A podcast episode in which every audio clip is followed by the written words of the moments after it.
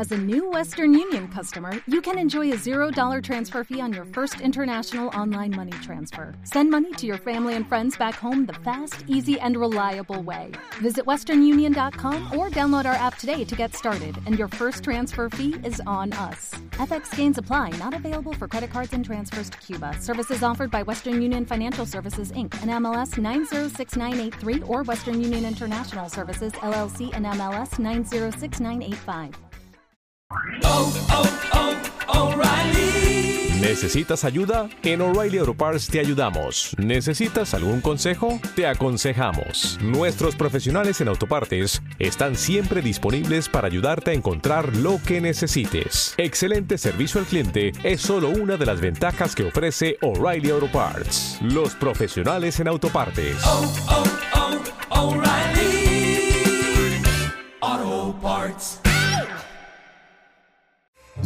Un asesinato reabierto 30 años después. El 10 de marzo, Mary Fisher fue asesinada en su casa. No es así como pasó. Cada interrogatorio es una nueva perspectiva. Yo sé que la mató. ¡Yo jamás le haría daño! Interrogation, el nuevo thriller de Calle 13. Estreno el próximo 10 de noviembre a las 10 de la noche. Calle 13 disponible en Vodafone Televisión, Dial 34. Disfruta de la temporada completa bajo demanda desde el mismo día del estreno. Bienvenidos a Streaming, el programa de fuera de series donde cada semana repasamos los estrenos más esperados, las joyas por descubrir, los episodios más comentados, los cabreos más grandes. En fin, todo, todo y todo sobre la semana que nos ocupa en el mundo de las series de televisión. Yo soy CJ Navas y para hacer un repaso a lo mejor y lo peor, que a veces es mucho más divertido, de la burbuja seriéfila, para que os hagáis la agenda de visionado de cara al fin de semana, me acompaña Álvaro Ornieva. Álvaro, ¿cómo estamos y, y cuánta alegría nos ha dado lo de Gilda? ¿Qué, qué, qué, qué alegría, qué alegría qué alegría estamos? Sí, sí, esa es la gran noticia. Sabíamos que volvía esta serie de dibujitos que tanto nos gusta de Netflix para diciembre, pero ya no han dado la fecha concreta, así que bueno, pues estamos más que contentos. Hablaremos mucho más de ella cuando llegue de diciembre. Luego, evidentemente, tenemos las recomendaciones de lo de la semana, pero ir apuntando ya a Gilda. Si no la habéis visto, si tenéis críos, imprescindible. Si no, también, hacer caso. De verdad, es una absoluta delicia de serie, divertidísima. Y yo siempre digo, el primer libro, el, el primer episodio, perdónme, es de las mejores parodias de la burocracia que yo he visto en la vida, absolutamente, con ese rey y esos súbditos que tienen por ahí pequeñitos.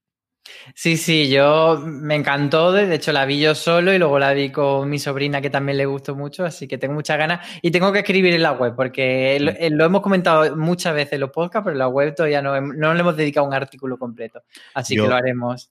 Yo confieso que en mi casa se ha visto mucho, pero yo he visto la serie más que mis hijas, las dos juntas. Yo digo yo que lo he visto más de una vez que ellas. Vamos con nuestro repaso en primer lugar a las críticas, esas series que tuvimos estreno la semana pasada, que vamos a tener ahora. Empezamos por El Gigante Rojo, empezamos por Netflix. Dos grandes series se estrenaban el fin de semana pasada. La primera, un fenómeno, yo creo que ha funcionado tremendamente bien, al menos en lo que nosotros conocemos y esa muestra que al final hacemos en redes sociales y de la- los datos que tenemos a partir de la web de Lerla. Los favoritos de Midas, los críticos, los ricos, perdóname, los ricos también sufren eh, como dedicábamos o como nombrábamos la crítica. Sí, en este caso ha sido Aloña la que, la que vio la serie y escribió de ella. Y yo creo que en general la crítica no ha aceptado los favoritos de Midas con mucho entusiasmo. Eh, es verdad que Aloña pues, no la ponía especialmente negativa, pero tampoco le había convencido demasiado. De hecho, ya decía que eh, le empezaba gustando más al principio que al final, eh, como pues, la forma en la que se resuelve todo no le acababa de convencer. Pero en cambio, yo creo que en redes sociales sí que hay un fenómeno, a lo mejor solo de fin de semana, pero que sí que ha funcionado bastante bien la serie. Y luego el artículo que hizo Beatriz sobre el final de la serie, que no vamos a destripar, por supuesto, aquí, pero que lo podéis buscar en la web. eh, con declaraciones de- del equipo de cómo acababa la, la serie y por qué así, y si había margen para una segunda temporada, pues también ha, sido de los artículos más leídos de la semana. Así que eh, yo creo que refrenda un poco eso de que, de que es una serie que ha calado. Ha tenido ese efecto en Netflix de que la gente se la ha cargado el fin de semana, la ha visto completa. Un poquito más complicado era verla el fin de semana, pero no había así. Ha, ha habido gente que lo ha hecho. Se estrenaba el domingo la cuarta temporada, en la que yo siempre digo para mí es la serie de Netflix. Tenemos eh, review, precisamente que colgamos allí en el, canal de podcast, que podéis verlo a cargo de eh, Aloña y también de Maricho Lazabal. Maricho Lazabal, que además hacía la crítica de esta cuarta temporada de The Crown. Sí, como decía Marichu, ya es difícil hacer una crítica de The Crown que no sea decir qué bonita y qué bien hecha está. Pero bueno, ya comentaba una serie de cosas que luego han desgranado más en profundidad con Aloña, que por cierto, Aloña también ha estado escribiendo artículos de, The Crown en, en, la web y de hecho la semana que viene nos va a preparar uno. Eh, pues analizando un poco toda esa parte de realidad o ficción que siempre nos gusta de este detalle está ficcionado, esto pasó de verdad, pues va a hacer un artículo en ese sentido. Y nada, eh, yo creo que en general eh, The Crown, pues eso, está teniendo muy buenas críticas, pero sí que se está hablando mucho de, varias cosas. Una de ellas es si eh, Gillian Anderson está un poco la hora chanante interpretando a Margaret Thatcher o realmente es es que era un personaje, mm, por otra parte, muy Laura Chanante y entonces lo está haciendo bien, aunque lo parezca. Y, también si, si tanto Thatcher como Diana, que ahí parece que sí hay consenso, sí hay consenso con la actriz que la interpreta. Bueno, si ellas dos están un poco opacando a, la figura de Isabel II y Aloña luego, aparte de, esta crítica de Maricho, también le ha dedicado un artículo a analizar esto, si, si es algo propiamente de la serie que se ha olvidado o ha dejado un poco de lado a Isabel o si es que es ley natural de que a las mujeres de 50 para arriba les suelen eh, ignorar y por eso la serie lo ha, lo ha llevado también a la ficción.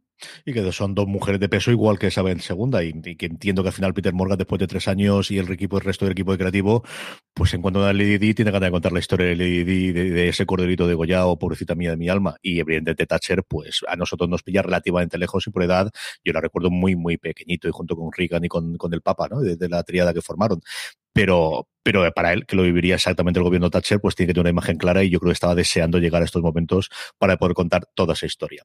La tercera crítica que teníamos es una serie estrenada en Movistar Series, es Moonbase 8, una serie con habituales eh, cómicos americanos encabezado por Fred Admilsen sobre el mundo de, de los aeroespacial. Tenemos muchísimas cosas de la carrera del espacio este año y esta parece que no acaba de despegar, valga el chiste fácil, que todo el mundo ha hecho. Cuando nos ponen una de estas, nos ponen facilísimo a hacer los titulares, Álvaro. Sí, en este caso ha sido Antonio quien se ha visto los dos episodios de la serie que ya están disponibles en Movistar, una serie de Showtime que aquí, aquí escribe, eh, aquí emite Movistar y entonces, bueno, pues eso, eh, va semana a semana y hemos podido ver dos y lo que nos cuenta Antonio es eso, que tiene un planteamiento que tampoco es que sea especialmente novedoso y más eh, en un año en el que hemos visto muchas ficciones espaciales, tanto en drama como en comedia. teníamos, la compara, por ejemplo, con la de Iannucci con Avenida 5, Avenue 5 y claro, al final cuando hay tantas series de un mismo tema parece que, es imposible no compararla y que unas queden deslucidas.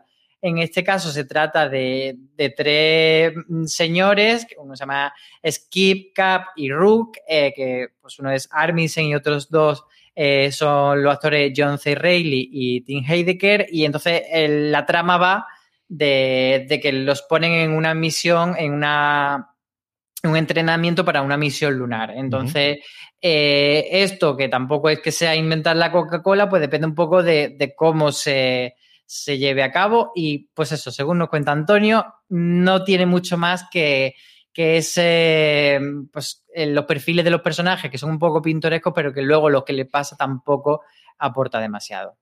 A mí Armisen es alguien que me gusta muchísimo, especialmente cuando hace de secundario. Yo creo que es de estos que al final, cuando él hace el protagonista, tiende a cansar. Y tiene alguna cosa, hay alguna serie en la que me ha gustado más, pero yo creo que siempre, siempre, siempre, como me ha gustado muchísimo más, es como secundario, interpretándolo un porrón de cosas. Ahora recuerdo mismo eh, lo que hacemos en las sombras y también algún episodio inicial de otra comedia que ahora mismo no recuerdo el nombre, pero vamos, es donde yo recuerdo siempre que me haya gustado más.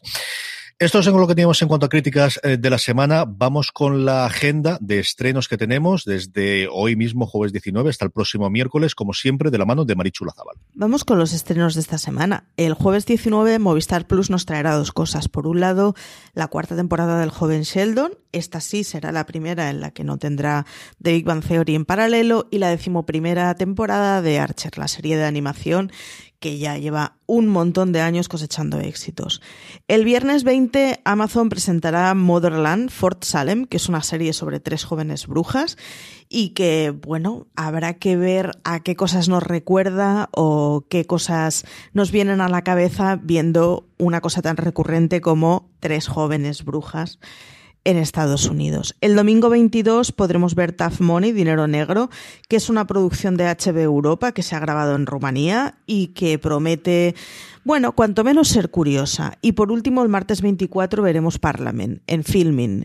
Eh, la serie europea es una comedia sobre política, es una comedia europea y es una comedia que pudimos ver en los estrenos de serializados y que ya apunto que es entretenida, que es divertida y que a muchos de nosotros nos conquistó pues comparado con la semana pasada, nos han dejado bastante, bastante tiempo para ponernos al día con las series que nos faltaban, para terminar de Crisis que nos ha terminado, para recuperar alguna de esas. De todos estos estrenos que nos ha traído Marichu, Álvaro, ¿cuál es el que más te apetece? ¿Con cuál te quedarías? Pues lo que dice, yo creo que es una semana de ponerse al día con otras cosas. Yo estoy enfrascado en muchos screeners de los cuales no puedo hablar, pero de esto eh, me quedo con Motherland for Salem, que es una serie que trae aquí Amazon Prime Video y que se estrenó hace ya unos meses en Estados Unidos en el canal Freeform. Y es muy pintoresca la, la la trama, porque es una serie de brujas, de ahí lo de Fort Salem, pero aquí no estamos en una caza de brujas, aquí no tienen que esconder sus secretos, sino que son alistadas por parte del ejército de los Estados Unidos para combatir en su bando. Entonces, mezclar ese rollo del ejército con poderes de brujas es algo que me parece lo suficientemente petardo para darle una pequeña oportunidad. yo aquí, todos aquellos como Sky, muy sencillo, Parliament, de, cabeza. Serie política, pues serie que voy a ver yo ahí, es como si me pone un policial o me pone de ciencia ficción. Y este además, en el Parlamento de Bruselas, donde está mi hermano, y puedo preguntarle, pero no, esto de verdad es así, pero Jorge, esto es... Y me dirá, mucho peor. No te preocupes, que mucho peor, que es lo mismo que me decía cuando le contaba cosas de VIP, dice, bueno, aquí está suavizado, esto realmente podría ser muchísimo peor de lo que te cuentas. Y tengo muchas ganas a Parliament, él pudo ver en Bélgica algunos de los primeros episodios que se emitían allí y me habló que era muy, muy divertida y que era una serie de la que se hablaba mucho de ella en el Parlamento Europeo. Que la gente, que todos los, asesores y, gente que estaba por ahí la estaban viendo en su momento y estaban comentándola bastante, bastante, bastante. Eh, Temas. Álvaro, vamos a aprovechar que precisamente sacábamos y empezamos por ahí una exclusiva en Fuera de Series esta semana sobre la nueva serie de Netflix, Bienvenidos a Eden, que anda que las vueltas que dimos tú y yo el nombre al final, que es lo que teníamos. Y eh, aprovechamos también para hacer un, yo creo, un poquito de recopilación de la cantidad de cosas que se han estrenado en Netflix a lo largo de este año y lo que sabemos que va a venir el 2021, que sabemos que mucho de nuestra audiencia, Netflix es el, el primer lugar al que acuden siempre para ver sus series. Sí, como tú dices, la plataforma de referencia, entonces nos parece como una buena idea eh, hacer un poco de balance ahora que se está acabando el año y, ver qué es lo que viene por delante. Pero antes de eso vamos a hablar de Bienvenido a Eden, esa exclusiva que sacamos en fuera de serie de una nueva serie que mencionamos como eh, la posible sucesora de La Casa de Papel y esto que puede parecer un poco titular sensacionalista, yo voy a explicar que tiene, tiene su aquel y tiene su motivo y su razón de ser. Em, por lo que pude enterarme y lo que luego ya confirmé es que, mm, pues eso, estaban preparando una serie em, con, un equipo diferente, que no, es el equipo de la Casa de Papel, pero sí que comparte con esta serie, que es una serie que va a tener mucha adrenalina, mucha acción. Y pues ese, ahí es donde está la conexión con, con la Casa de Papel, que esperan que sea ese hit comercial que consiguieron con, la Casa de Papel, que sea una serie entretenida, una serie mainstream, etcétera. Y en este caso eh, es una serie de la que todavía no sabemos la trama, pero sí sabemos que va a tener un peso muy importante el buceo, porque estaban buscando actores jóvenes y de hecho va a ser una serie de un corte más juvenil que La Casa de Papel, actores jóvenes que supiesen bucear. Así que los, elegidos se irán además a Lanzarote. Así que me parece un buen plan, ¿no crees? Absoluto y totalmente. Otro rodaje que se va a Canarias, que está haciendo las cosas extraordinariamente bien, como también ocurre yo creo que en Navarra y algunas otras regiones que han apostado firmemente por, por atraer esas producciones audiovisuales, con todas las complejidades y problemáticas que el 2020 están trayendo, pero en Canarias yo creo que están haciendo las cosas, más allá evidentemente de explotar las ventajas que tienen fiscales de poder hacerlo distinto del, del resto del país. Junto con esta, tengo mucha curiosidad y tengo ese de Aeden en vez de Al Eden, que estoy contigo, que suena al lugar físico o persona, pero más un lugar físico, ¿no? Sí, como en Salva me llaman un bar de lucecitas, me suena que supongo que no, a lo mejor es la escuela de surf donde están los chavales, una cosa así, puede ser, pueden ser muchas cosas, pero Eden tradicionalmente es un nombre de putito, no lo vamos a negar. ¿Para qué vamos a decir? Sí, señor. Sí, de hecho tuvo, un momento que, dije, pero Eden no era el de el de Toy Boy, pero no, ese era Inferno, si no me equivoco.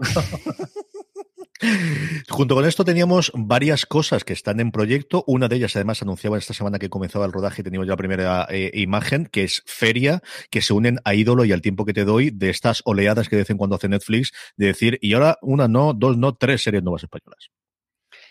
Sí, de estas, Feria nos tiene totalmente compradísimo porque está creada por Carlos Montero, co-creador de Élite, y Agustín Martínez, el creador y responsable de La Caza Monte Perdido, que han unido fuerza para una historia que se va a ambientar en los años 90 en, un pueblito blanco de la Sierra Andaluza, donde dos chicas jóvenes descubren que sus padres son unos monstruos mm, que, tras, de, tras han dejado un rastro de víctimas, 23 muertos a sus espaldas, pues ellos son los responsables, entonces de repente ese shock de las dos chicas que descubren esto. Entonces, es una propuesta que parece que va bastante en la línea de élite, pero con ese girito del thriller fantástico que, por otra parte, le está funcionando muy bien a Netflix y quizá esto pueda ser lo que, lo que Sabrina intentaba hacer y luego nunca llegaba a conseguir, pues a lo mejor. Le tienen mucha pinta. ídolo y el tiempo que te doy, que te sabemos un poquito más incluso de reparto, pero es cierto que coincido contigo que Ferias, con diferencia de las tres, la que más, la que más interés me despertó cuando vimos la, la sinopsis de las tres series.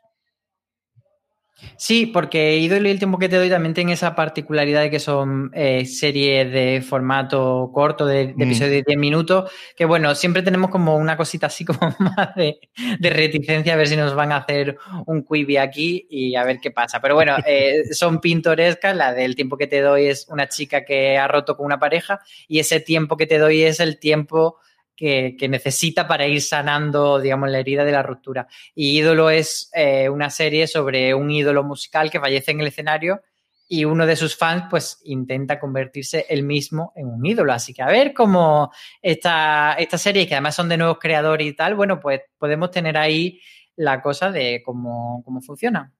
Ahora que nombrado tu Quibi, es cierto que no sabemos absolutamente nada de qué va a ocurrir con las series barra películas barra trozos de audiovisual que tenían ahí mezclados. Sabemos que cierran por, por derribo. Hay una cosa de ellos que me ha fastidiado porque se iba a estrenar a principios de noviembre, que era una serie documental producida por, por los rusos sobre la pelea de Marvel y DC a los años 50, 60, 70 y un poquito de la evolución de en trozos de 10 minutos documentales que Kevin Smith la vio y le, yo soy más religioso seguidor del, del podcast suyo que hace también por YouTube con, con Mark Bernardin y comentó que era absolutamente espectacular y que se acaba de suscribir a, a Quibi solamente por tenerlo, que le habían mandado los screeners, pero que él quería apoyar esa parte y no sé qué ha pasado con esa producción y tengo muchísimo interés. No sé si al final cogerán todos los trozos y montarán un documental, a ver si me entero de ahí y os, y os lo cuento porque él hablaba maravillas de esta. Sí, yo creo que al final los proyectos de Quibi o acabarán engordando un poco, el, mm. eh, pero de relleno de fondo de catálogo, porque tampoco ninguno ha tenido una repercusión especial, pues eso, quizás lo vendan a alguna otra plataforma y alguno pues lo remontarán y harán episodios un poco más largos en menos número de episodios, quizás, no sé, ya iremos viendo, pero quedan ahí los restitos, nada más.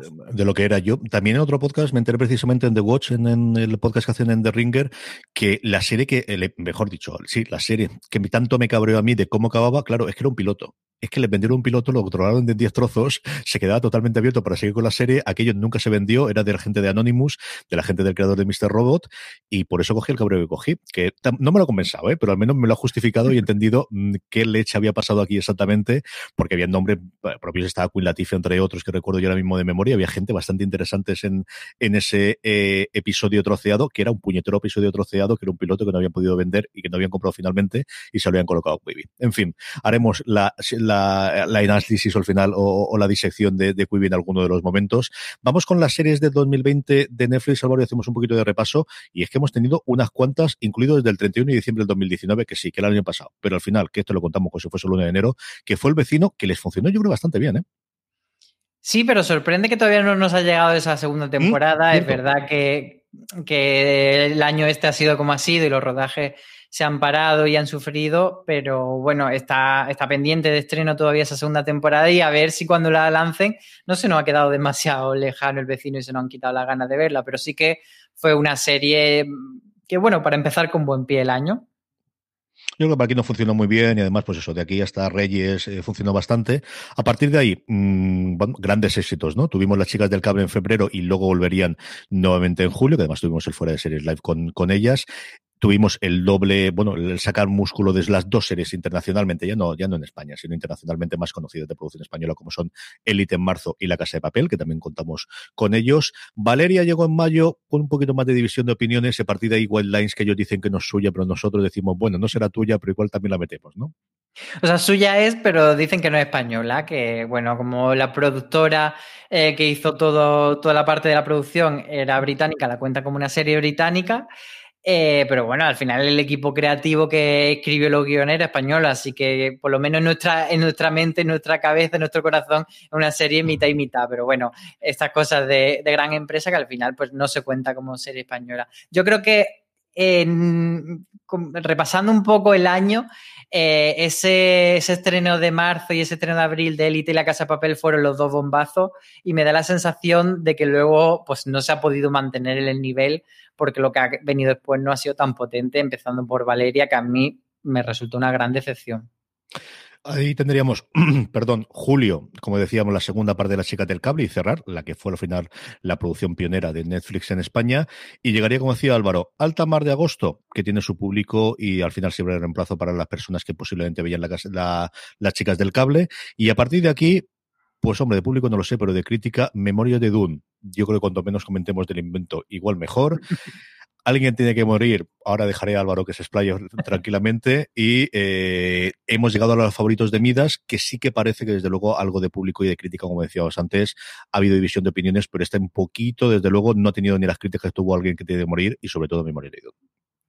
Sí, es que las críticas de alguien tiene que morir, tanto profesionales como lo que estuvimos ahí oliendo un poco en redes sociales, yo creo que fueron bastante negativas. Sí que al ser una serie de tres episodios, creo que bastante gente la acabó, pero había muchísimos comentarios en contra del final y en contra del producto en general. Para mí, eh, creo que no ha sido un producto que, del que Netflix pueda sacar pecho especialmente. Y los favoritos de Mida, mmm, Creo que se queda eh, una gama media bastante notable, digamos que se queda, que cumple bien el expediente, que pueden estar contentos, pero si la comparamos con el perfil de serie que podría ser, y estoy pensando en Movistar, uh -huh. me parece que se queda corta. Eh, quizá no tanto la, la, compararía con Antidisturbios, porque al final tienen como una propuesta muy diferente. Antidisturbios intenta tener esa parte de crítica social, de un retrato más fiel de la realidad y está un poco más es thriller, así, pues eso, entretenidito. Eh, yo creo que con, lo, con, la que habría que comparar los favoritos de Midas es con La Unidad. Que ahí sí que veo un poco el paralelismo de tipo de serie que te intenta enganchar, que intenta llevarte, pues eso, con una trama adictiva, etcétera, y creo que por comparación gana de lejos La Unidad. Y nos queda, hablando antes de Carlos Montero, el desorden que dejas, que le tenemos muchas, muchas, muchas, he dicho muchas, muchas, muchas ganas, Álvaro. Sí, es la serie que le queda a Netflix para estrenarse en diciembre, que ya tenemos muchas ganas de ver como, tú dices, y si la estuviésemos viendo y pudiésemos valorarla, pues no podríamos decir nada. Pero yo solo puedo decir que los trailers me gustan mucho y la sinopsis me gusta mucho y las dos actrices me gustan mucho. Así que yo creo que puede ser una buena, una buena forma de cerrar este año para Netflix y que, pues eso, Carlos Montero eh, te puede gustar o te puede gustar menos lo que hace, pero no te aburre. Y la novela es una de estas que tengo pendiente, si tengo pendiente la serie, la novela exactamente igual, en la que se basa la, la, serie que ha adaptado él directamente, El desorden que dejas, el último gran estreno, como decía Álvaro, de lo que queda Netflix. Pero no se vayan todavía porque hay 2021 y lo que tenemos es un porrón para empezar de segundas temporadas del año que viene. Pues de segundas temporadas tenemos, como habíamos comentado, El Vecino, pero también está ahí Memorias de Idún, también estará Valeria y H, que es esta serie que se estrenó a finales de 2019 y que todavía no hemos podido ver esa segunda temporada, que se ha quedado ahí un poco atrás. Y por otro lado está el final CJ de La Casa de Papel con esa quinta temporada que le tengo muchísimas ganas y eso sí que va a ser el estrenón de, ya no solo de Netflix España, sino yo creo que de Netflix Internacional. Sí, sí, se le hace el hueco nivel de Crown. Eso lo tengo más claro que el agua. Para ellos es la joya de la corona y es la serie junto, desde luego junto con Elite Españolas, pero de las cinco o seis series que ellos, Stranger Things, The Crown y La Casa de Papel, o Money Heist, como dicen ellos todavía empeñados, aunque cada vez oigo más críticos americanos decir, intentar decir La Casa de Papel y cosas por el estilo, eh, es que es un estreno internacional, es que es un, es un éxito absolutamente internacional, ya no en Latinoamérica, ya no en países de habla hispana, no, no, en el propio Estados Unidos, que al final, pues uno tira el terruño y es donde realmente ellos saca también peso, sobre todo para la parte de la crítica. ¿no? Junto con ellas tenemos hasta cuatro series que conozcamos a día de hoy en distintas fases de proceso, en distintas fases de, movimiento y en algunos de los casos, pues esperando a ver cuándo se puede rodar con garantías. Eh, algunas de ellas están ya en proceso de rodaje, no sabemos exactamente eh, cuáles irán para primera parte del año, cuáles se quedarán más hacia detrás. Por ejemplo, el vecino y H sí que creemos que mm. podrían estar en la parte eh, mm, inicial de 2021. Y luego hay dos series de, de, las nuevas que sí que llevan bastante tiempo en producción y que también podemos intuir que irán al menos en la primera mitad del año si todo sale bien, que son Jaguar, que es una serie de, de Bambú Producciones con Blanca Suárez, cazadora de nazi en el Madrid del año 60, si no me equivoco. ¿Qué más le puedes pedir a la vida? ¿Qué más se le puede pedir a la vida, Álvaro? ¿Qué más? Eso, eso, que eso puede ser una fantasía, eh, desde luego. Y, y Blanca ha funcionado súper bien en Las Chicas del Cable a nivel internacional, así que yo creo que ahí tienen como una producción que puede ir también muy, muy eso, muy, muy para, para afuera, no solo para España. Y la otra es Sky Rojo, que es esta producción del equipo de Alex Pina, que están también rodando en Canarias, que está por ahí a ser Echendía, y de esta han lanzado algún, lanzaron un vídeo, pero no era todavía un tráiler, así como una especie de making of locutado por, por Asier y tenía como un poco de buena pinta, pero, pero tampoco sabemos exactamente cómo va a ser. Y lo único que sabemos pues es la trama, que, que, está relacionada con una red de prostitución y entonces hay unas chicas que son muy protagonistas, que van a, liderar la trama y que va a haber mucho tiro, mucha pelea y mucha acción eh, al estilo de la casa de papel, pero bueno, ambientado en una cosa totalmente distinta, no hay atraco y será diferente. Y luego tenemos Alma y algo con Daniel Sánchez Arevalo, de lo cual ni siquiera conocemos el nombre de hoy. Sí, lo de Daniel Sánchez Arevalo es algo que se comentó hace ya bastante tiempo. No te sabría decir la fecha porque como este 2020 parece que ha, durado cinco años, pero si no recuerdo mal, se anunció a principios de año y no tenemos ni siquiera título, solo sabemos que, que va a ser algo con él y de Alma sí se sabe que que está el guionista del orfanato y de otras películas bastante reconocidas de terror y que va a ir un poco por ahí, está ya en proceso del rodaje la serie. Y una serie que se estrenó, mm, o sea, perdón, que se anunció hace mucho, mucho, fue la quinta serie original de Netflix en anunciarse, pero ha tenido ahí un proceso bastante largo entre Bambalimna, que no sabemos lo que ha pasado porque se ha quedado parada, pero que al final sí que sigue hacia adelante. Así que bueno, esperemos que, que Alma sea esa serie que siga la estela de los Hill House y los Blade Manor y que a nivel internacional pues también tenga esa resonancia dentro de esa parcelita de terror. Decirte yo, es que yo creo recordar hablar de esta, pues eso hace dos años fácilmente, precisamente en su momento de, la serie que me atraía y que yo creo que tiene un punto interesante, pues estas cosas que pasan de vez en cuando, ¿no? Y lo hemos tenido en más de un ejemplo, ya no solamente en Netflix, sino en el resto de las plataformas de, rodajes que por una razón o por otra, pues se complican mm, por temas internos, o por temas de guion o de producción o de los propios actores y de la agenda, y más en esto totalmente tan complicado. Por último, antes de pasar a Power Rankings, eh, sí que os quiero comentar que eh, Fuera de Series va a emitir en streaming todas las actividades del Festival Series Nostrum, el Festival Internacional de Series que se celebrará desde mañana mismo, viernes día 20, hasta el 29 de noviembre en Altea, Alicante. Tendremos un montón de mesas redondas, un montón de charlas y un montón de encuentros, incluido lo de los cuatro premiados, a Chicho Ibáñez Serrador a título póstumo por su trayectoria, que recogerá el premio Alejandro Ibáñez y dedicaremos un ciclo completo para él. Tendremos también a Luimelia, el, premio Conciencia que eh, da el festival y que tendrá contará con la presencia tanto de Borja González Santolaya como de Diana Rojo, los creadores de la serie serie.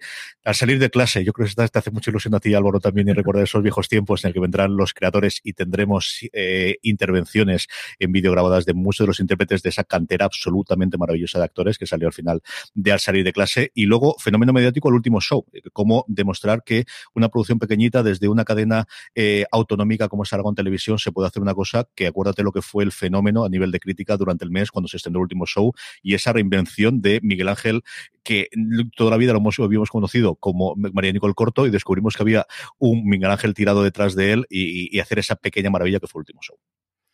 Sí, porque además es una serie mm, muy adorable que cuando escuchas el concepto te vienen como referente americano, pues eso de, de coger a un personaje del pasado y darle una vuelta, pero por mucho que creas que van a, reutilizar una fórmula extranjera, es que tiene tanta alma Marianico y es tan nuestro y es tan adorable que es que es imposible compararlo con cualquier otra cosa. Así que lo tendréis todo en las eh, a través de streaming en fuera de serie, lo veréis a través del canal de YouTube, también de Instagram Televisión, también de eh, Facebook Watch y de eh, Periscope, que no sé por qué no lo podéis ver, y luego evidentemente en diferido para aquellos. Y si estáis cerca de Altea, acercaros, que hay evidentemente con todas las plazas limitadas y restringido por toda la, normativa COVID y con todos los controles de acceso, pero que al final, pues verlo de cara, pues es siempre de aforo, ahí con el aforo limitado, pero lo tendréis todo, todo, todo a través de las redes y de las plataformas de streaming de fuera de series. Vamos ya con los Power Rankings, Álvaro, vamos ya con esta, eh, bueno, del 10 al 1 que hacemos de las series más vistas por nuestra audiencia, una eh, eh, lista que elaboramos semanalmente a partir de los votos que emiten cada uno de las personas que se acercan a fuera de series.com o como siempre os digo, que se unen a nuestro grupo de Telegram, telegram.me, ahí colgamos semanalmente la encuesta, que es la forma más sencilla de que no se os olvide, clicáis y ponéis las tres series que más os ha gustado de la semana anterior, esa es la forma en la que hacemos una encuesta. una Power Rankings que empezamos, hablábamos de ella antes, la entrada fuerte una de las dos que tendremos de Netflix, Los favoritos de Midas ocupa el puesto número 10 de nuestro Power Rankings. Sí, se queda ahí a las puertas de, quedarse fuera, estaba ahí mm. con peligro. En el 9, los incombustibles zombies, en este caso de Fear the Walking Dead, que suben un puestito esta semana con su emisión en AMC España. Uno se deja Race by Wolves, la serie de Movistar Plus, de la que yo confieso que tengo que dar una segunda oportunidad porque me gustó tan poco lo que vi. Me aguantaré 30 minutos y no me gustó nada. No sé si me pillaría el día tonto porque tengo conocidos que le gusta la ciencia ficción igual que yo y que sé que me han hablado bien de la serie. Chico, yo no pude con ella. El caso es que cae un puesto y se queda en el puesto número 8, Race by Wolves.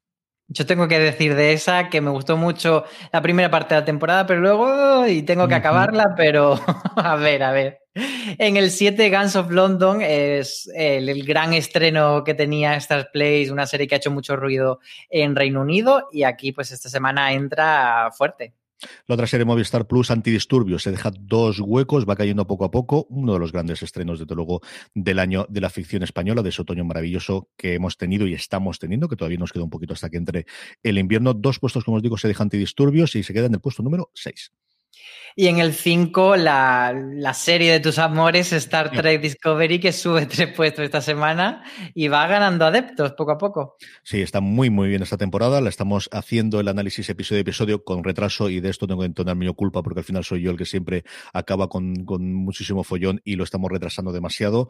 Hacemos en el universo Star Trek el análisis de todas las series del universo Star Trek, valga la redundancia, con Dani Simón y ahora se nos ha incorporado también Jorge Navas, así que me alegra muchísimo poder compartir con ellos los micros. Si no pasa nada, cuando estéis escuchando este programa ya tendréis disponible en el feed por separado, tenéis que buscarlo por separado fuera de fuera de series, Universo Star Trek, el análisis del último episodio disponible de Star Trek Discovery.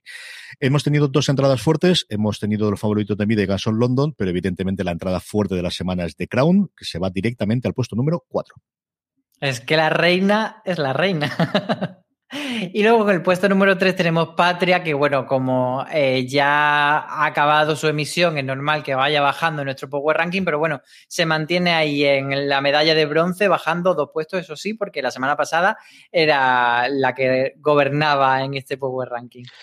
Un puestecito sube, va ocupando ese puesto de, Patria, la otra gran serie de ciencia ficción. También tenemos análisis episodio a episodio de ella en formato podcast, este en fuera de series. De Mandalorian, la serie de Disney Plus, Baby Yoda, Mando, ya sabéis, y todos los amigos y, y, resto de este universo que poco a poco, a partir del tercer episodio, parece que se nos empieza a abrir del universo de The Mandalorian, sube un puesto y se queda en el puesto número 2.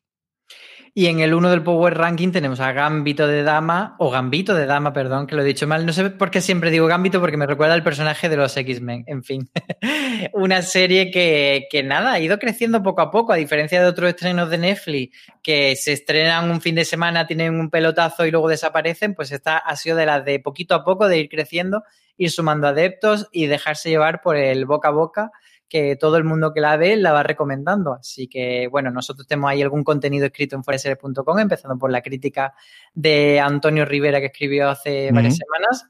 Y eso, que, que, es una serie que parece que, que conquista a todo el que ve. Es el fenómeno de boca a oreja que ha tenido desde luego en este otoño Netflix y estas cosas que de vez en cuando se encuentran, que no tiene ninguna promoción inicial más allá de una, foto y que la actriz era medianamente conocida por los eh, papeles que había tenido en el cine previamente. Como decía Álvaro, ha sido un fenómeno del boca a oreja, ha funcionado muy bien a nivel de crítica. Antonio también hacía con Marichu un review que colgamos la semana pasada sobre la serie y una serie maravillosa, es una cosa tan al principio tan poco de visual como puede ser el ajedrez, que iba a ser película, que se torció y que al final lo cogió el, eh, uno de los responsables que ya había hecho varias series para Netflix previamente, la convirtió en serie porque también tiene la experiencia de la serie anterior que hizo él iba a ser película inicialmente, la pudo reconvertir en serie y dijo, pues esto con esta hago exactamente lo mismo. Y así ha funcionado. Terminamos como siempre con las preguntas de los oyentes, preguntas que nos hacéis llegar a través de las redes sociales de Fuera de Series, donde somos Fuera de Series en todos los sitios, en Twitter, en Instagram, en Facebook, nos podéis unir y seguirnos allí, o como siempre os digo, es la forma más sencilla, gente que nos escribe a través de eh, esa encuesta que hacemos para el Power Ranking, nos dejamos siempre un pequeño cuadradito abajo para que podáis hacerlo. Cosas como hace eh, José San Martín que dice, buenas chicos, ¿se sabe algo sobre la emisión de los tres episodios extras de The Walking Dead respecto a fechas? Un saludo. Pues no son tres episodios extra, lo que anunciaron eran seis episodios extra y se sabe que irán para 2021, pero no hay fecha concreta todavía. Fernando de PM nos dice por qué no tiene Netflix la quinta temporada de Better Call Saul en su catálogo. Y yo leo lo que nos han dicho y yo lo leo. Sin embargo, me la han pasado muy rápido y viendo la traía de Netflix. ¿Qué pasa por Better Call Saul? Las dichosas ventanas en los dichosos acuerdos internacionales. Pablo. ¿Por qué Better Call Saul en algunas versiones, a lo mejor no muy legales, tienen la cabecera de Netflix? Pues porque fuera de Estados Unidos, en muchos territorios, eh, se distribuye Better Call Saul como una serie original de Netflix. No lo es, todos lo sabemos, es de AMC Studios.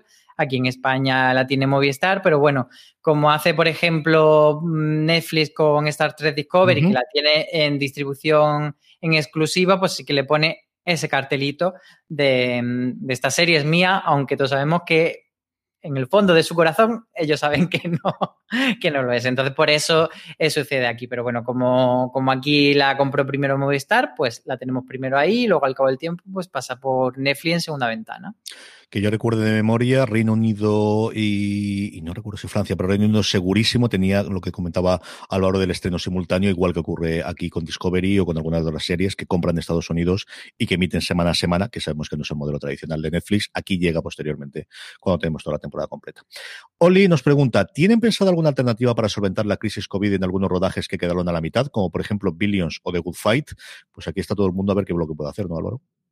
Sí, aquí depende todo de las restricciones de cada país, de cada estado en el caso de Estados Unidos o de cada región en el caso de España. Como tú comentabas antes, eh, Canarias, tanto por los incentivos fiscales que ya tenía antes como ahora, eh, su situación geográfica, pues está siendo como un lugar muy atractivo para los rodajes porque pues es una isla como Lanzarote se puede hacer cierta burbuja y también pasa pues eso con algunos de los estados de, de Estados Unidos, incluso de la parte de Canadá que hay mucho rodaje pues que eh, está mejor la situación y entonces sí que se puede retomar, en otros sitios no. Sí que es cierto que la mayoría de las producciones norteamericanas han retomado la producción, muchas PCR mediante, muchos bastoncitos por la nariz, pero bueno, que cuando hay un caso de COVID, pues se para y hay que dejarlo. Entonces, todo eso va a acarrear mucho retraso y hay muchas producciones que no se sabe si van a volver, si cuando vuelvan, por ejemplo, a la The Network van a tener parones. Mm. Así que hay que acostumbrarse un poco a eso. Se están haciendo varias reducciones de episodios sobre lo que contaba Álvaro de todas las precauciones y sobre todo de la toma de muestras y demás. Han, tenido tres o cuatro entrevistas simultáneas en, en TV Stop 5 y así tercer podcast americano que recomiendo hoy para que escuchéis, en el que hablan ellos normalmente siempre con creativos y con showrunners y con eh, gente similar, en el que cuentan todo el procedimiento que hay, lo que ha encarecido y lo que ha complicado los rodajes de todo el procedimiento de tener. Y algunas, yo recuerdo a América Ferrara, que hablaba, hicieron una de las entrevistas y hablaba del final de Superstore, de cómo hay prácticamente un campamento al lado del rodaje, porque antes de poder entrar al set y antes de poder entrar simplemente a vestuario, a maquillaje, tiene que pasar por una tienda de campaña blancas en el que tiene que hacerle el test, te quedas en un lado, son test rápidos, en cuanto te da la solución, entonces puedes pasar al siguiente rodaje. Y eso con todas y cada una de las personas, no de las que vemos delante de la pantalla, de las 300 o 400 personas que rodean un rodaje de una serie de 23 episodios americanos. O sea que el, el, sarao es interesante y divertido. Miguel Ángel Fornás, una pregunta muy directa, muy clara. ¿Se sabe algo de una segunda temporada de Carnival Row, que está confirmada por Amazon, si no recuerdo mal, y a partir de ahí veremos, ¿no?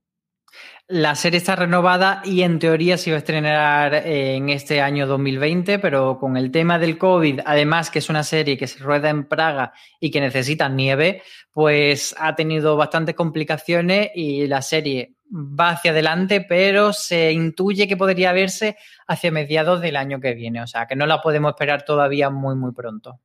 Y por último, Tony Santos, aquí mucho más abierta, pero destinada, pues eso, a la casa del, del, ratón. ¿Cuántos estrenos se prevé que tenga Disney Plus de cara a los próximos meses? ¿Cuántas series hay en producción a nivel de The Mandalorian? Pues todas las de Marvel, desde luego. Eh, y además eh, teníamos a Antonio Rivera que hacía un repaso de todas las cositas que tenemos del universo de Star Wars en el futuro, que son unas cuantas, Álvaro. Sí, recomiendo que, busquéis ese artículo, que además lo pondremos en los comentarios, de Antonio Rivera sobre eh, las series de, Star Wars y eh, Beatriz está preparando otro sobre las series de Marvel que prepara Disney Plus.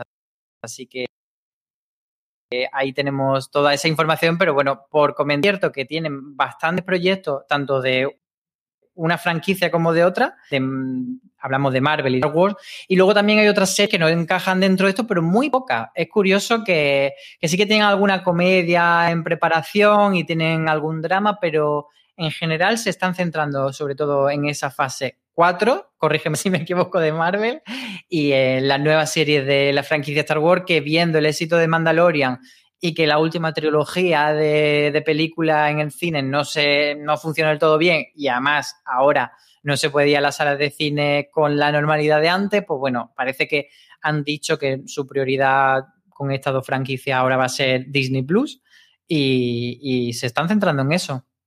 Desde luego, en Star Wars está totalmente confirmado que la apuesta de los próximos años es por Disney Plus, con todo lo sobrellevado de 2020, es lo único que está dando beneficios a Disney como casa, que al final, pues eso, los cruceros. Imagínate dónde están los cruceros a día de hoy. Los parques, pues creo que tiene abierto los de los de Asia y poquita cosa más. El de California lleva cerrado desde el principio de marzo en Estados Unidos. El de Florida han ido abriendo y cerrando cuando han podido. Eh, merchandising, pues eso sí que están sobrando por lo más. Los cines, pues eh, precisamente este año, además con el salto de este nombre espantoso que han puesto de La Bruja Escarlata y Visión en vez de Visión que suena tan bien y que es tan bonito. Que y está cortito además para poner y, que no se te quede largo. de verdad, no piensan en nosotros nunca, no piensan en nosotros nunca. Eh, lo contábamos, era la primera vez, es el primer año en el que no ha habido ni un solo estreno de Marvel Studios, porque me corrigió un oyente nuestro en, Instagram y tiene razón, se estrenó la última temporada de Agentes de S.H.I.E.L.D. que venía del antiguo régimen de, de Marvel Televisión, los responsables de toda la serie de Netflix y de, también de toda la serie de ABC, pero no hemos tenido ni un solo estreno, ni en cine, ni en, ni en streaming, de ningún producto de la, de la factoría Marvel. Así que todas las que van a llegar durante el 2020 las tienen todas a nivel tapón, de lo que han podido rodando poco a poco. Eh, Winter Soldier y, El Halcón se estaba rodando también precisamente en Praga, que comentaba antes Álvaro, el rodaje de, de Carnival Row, y lo tuvieron que suspender durante cuatro o cinco meses, y creo que vamos a tener, pues eso, una saturación en cuanto pueden abrir las compuertas que no vamos a dar abasto. A ver, y, este toque de Mandalorian se está manteniendo totalmente el chiringuito, eso junto con los grandes éxitos de Disney, que al final, pues mira, es lo que funciona y lo que te hace que tengan, a lo tonto, lo tonto, setenta y tantos millones de suscriptores un año después de lanzarse. Es que hay que decirlos, ¿eh? Y que cada uno paga sus euritos o sus dólares en su caso y son mucha pasta al final cuando lo juntas. Sí, retomando un, poco, retomando un, poco, la pregunta de Tony, sí que quiero aclarar que, que tenemos que tener como la mentalidad de que Disney Plus no va a tener esa ese nivel de estrenos que tienen Amazon o que tiene Netflix, de muchos estrenos, de todos los meses, casi todos los fines de semana tener una serie, sino que ellos van a apostar pues por títulos más grandes, títulos más llamativos, pero mucho menos al año. De hecho, de la serie de Marvel, por poner un ejemplo, se esperan que este año veamos WandaVision o Bruja Escarlata y Visión. Y, en 2021 será eh, Falcon and the Winter Soldier y Loki solamente. Mm. en teoría, quizá entren también Howjack y, Mr., y Mrs. Marvel, pero bueno, que está ahí todo un poco que, que no se sabe y que no va a ser eh, al menos mucha cantidad de volumen de contenidos. Lo que sí que estaremos es para verlas y para comentarlas y a ver cuando llega Hulka, que es uno de mis personajes favoritos de toda la historia. Mrs. Marvel es una verdadera delicia, es uno de los personajes recientes junto con Miles Morales que más me gustan a mí el universo de Marvel, pero la Hulka de Byrne todavía la tengo. Todavía recuerdo la portada como si la estuviese viendo lo mismo del número de Forum que compré cuando tenía yo que 12 años, 13 años. Me encanta, me encanta, me encanta. Hasta aquí ha llegado streaming. Tenéis mucho más contenido como siempre en formato podcast en la cadena. Si nos estáis escuchando en audio, pues ya sabéis que nos podéis encontrar en iVoox, en Spotify, en Apple Podcast o en cualquier reproductor de confianza, como sabéis me gusta decir, y también en vídeo, que no se nos olvide que nos podéis ver en YouTube, nos podéis ver en Instagram Televisión, nos podéis ver en Facebook Watch y podéis compartirnos, que hay gente, es que eso del podcast es muy complicado, mándale el enlace de Facebook, que sabes que esa persona que dice que el podcast es muy complicado, tiene Facebook, que tú lo sabes, que es así. Y además en Instagram, que salta directamente, y por supuestísimo en el canal de YouTube, youtube.com barra fuera de series. Eh, don Álvaro Niva, la semana que viene más y mejor, que vaya todo muy bien. Pues sí, habrá más estrenos, espero, así que lo comentaremos. Los comentaremos y todas las series y todas las críticas y todo lo que decís fuera de series.com. Soy CJ Navas, gracias por escucharnos y como siempre os digo, recordad, tened muchísimo cuidado y fuera.